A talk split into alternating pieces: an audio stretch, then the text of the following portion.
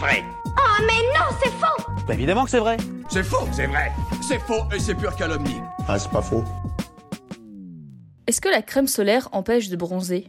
L'été est arrivé et vous vous imaginez déjà vous dorer la pilule en bord de mer. Mais attention au coup de soleil. Le soleil, c'est sympa, mais c'est vrai qu'il faut faire attention à sa peau. Pour éviter de cramer, on est donc nombreux et nombreuses à utiliser les crèmes solaires. Mais ces crèmes, elles nous protègent juste des effets néfastes du soleil ou alors elles nous empêchent carrément de prendre des couleurs? Je me demande si j'ai pas pris un petit coup de soleil. Avant de comprendre les mécanismes de cette fameuse crème, je vous propose qu'on regarde d'abord les détails de notre peau. Elle est composée de trois couches. L'épiderme, donc la couche superficielle, celle qui est au-dessus, le derme, la couche intermédiaire, et l'hypoderme, la couche profonde. Dans ce contexte, on va surtout s'intéresser à l'épiderme parce que c'est ici que se jouent les processus qui conduisent au bronzage. L'épiderme est un tissu composé de trois types de cellules. On a les kératinocytes qui sont remplis de protéines qu'on appelle kératine, c'est notamment ce qu'on trouve dans les cheveux et les ongles. Mais me rappelle Oui, on en avait parlé dans un épisode sur les cheveux. On a également les cellules de Langerhans qui agissent sur le système immunitaire de la peau, et enfin celles qui nous intéressent le plus, les mélanocytes. Celles-ci produisent la mélanine, c'est elle qui est responsable de la pigmentation de la peau. Donc vous comprenez que bronzage et mélanine sont vraisemblablement très liés. Mais pas que, et on va voir pourquoi. C'est intriguant. La coloration brune à marron de la peau que nous donne le bronzage se produit à cause des rayons ultraviolets, aussi appelés UV, émis par le soleil, ou par les lampes de bronzage qu'on retrouve en salon. Le mécanisme de ces rayons est double. D'une part, on va avoir les kératinocytes qui se multiplient et qui vont rendre la peau plus solide et moins perméable au rayonnement. Le but étant de protéger les couches du dessous. Et d'autre part, les mélanocytes réagissent aussi. Leur stimulation par les UV engendre une production de mélanine qui absorbe les UV très énergétiques pour protéger naturellement la peau. Et c'est exactement ça qui donne cette teinte hâlée ou foncée. Oui, non, mais enfin, c'est joli. C'est joli quand même. Ah bah après c'est une question de goût, hein, mais le bronzage au final c'est un signe que la peau a réagi après avoir subi une agression qui crée des dommages cellulaires. Donc euh, se vanter d'avoir bien bronzé pendant l'été, c'est pas si judicieux que ça au final. Parce qu'en plus, la protection qu'offre la peau pour faire face aux UV n'est pas parfaite. Le bronzage, c'est un processus assez lent et la peau est la plus fragile lors des premières heures d'exposition. Se surexposer au soleil, et encore plus pendant l'enfance ou pour les peaux les plus claires, augmente statistiquement le risque de cancer de la peau comme les mélanomes. Il va falloir être prudent. Il existe deux types d'UV qui peuvent nous frapper.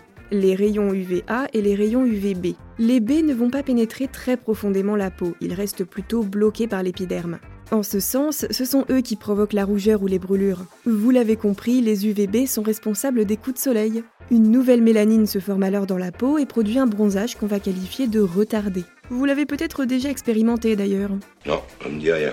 Vous êtes sûr? Ça ne vous est jamais arrivé de vous être un petit peu trop exposé et d'avoir pris un bon coup de soleil qui deux ou trois jours plus tard passe du rouge au brun? Bon, et les UVA, quant à eux, pénètrent plus profondément la peau et endommagent dans le même temps les fibres qui rendent notre peau souple et élastique, le collagène et l'élastine. Contrairement aux UVB, ils ne vont pas créer de nouvelles mélanines, mais ils stimulent par contre la mélanine qui est déjà présente dans la peau en la rendant plus bronzée. Ils ne provoquent pas de brûlure et cette fois le bronzage apparaît dans les minutes qui suivent l'exposition. Les UVA et UVB sont essentiels à notre organisme, mais attention, pas en trop grande quantité, sinon c'est un risque pour l'intégrité des cellules de notre peau. Ah oui, et sinon on a aussi les UVC, mais eux ils restent coincés par la couche d'ozone et ne nous parviennent pas. Heureusement d'ailleurs parce qu'ils sont très dangereux pour la peau et les yeux. On a frôlé la catastrophe. Quoi qu'il en soit, c'est pour ça qu'on a inventé la crème solaire.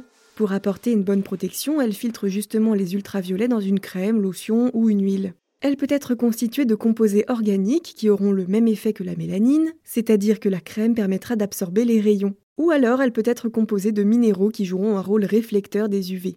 Bien entendu, il ne faut surtout pas se dire qu'une protection solaire, quelle qu'elle soit, bloque complètement les rayons UV. Elle ralentit simplement le processus sans empêcher la peau de bronzer. Non, c'est pas vrai.